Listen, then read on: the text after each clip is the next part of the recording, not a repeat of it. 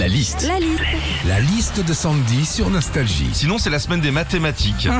Dixième édition partout en France. Qu'est-ce qu'on a tous appris plus jeune en cours de maths? La liste de Sandy. Déjà en maths, on apprenait les multiplications, les divisions, mais on devait aussi résoudre des problèmes. Exemple, Robert a une baignoire de 165 litres. Avec 50 paquets d'un kilo de pâtes, il remplit la moitié de sa baignoire. Combien lui faudra-t-il de paquets de pâtes pour en remplir les trois quarts? La question surtout, c'est pourquoi Robert il fout des coquillettes dans sa baignoire?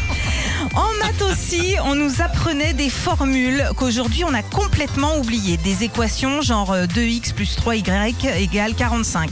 Alors ça, c'est ce qu'on appelle une équation à deux inconnus. Autant vous dire que moi, petite, je, je ne m'y suis jamais intéressée, sachant que ma mère me disait d'ignorer les inconnus. En cours de maths, on avait aussi de la géométrie avec euh, des termes euh, pff, segments, euh, bisectrice, parabole, hyperbole, Suzanne Bol, euh, hyper relou. Et justement, en parlant d'hyperbole, rappelez-vous, grâce à ça, on pouvait mesurer l'air d'un cône. Enfin, pardon, mais qui à l'âge adulte a déjà mesuré l'air d'un cône à part Bob Marley? Enfin, dans la liste des choses qu'on a appris en maths mais qu'on a oublié, il y a aussi les théorèmes.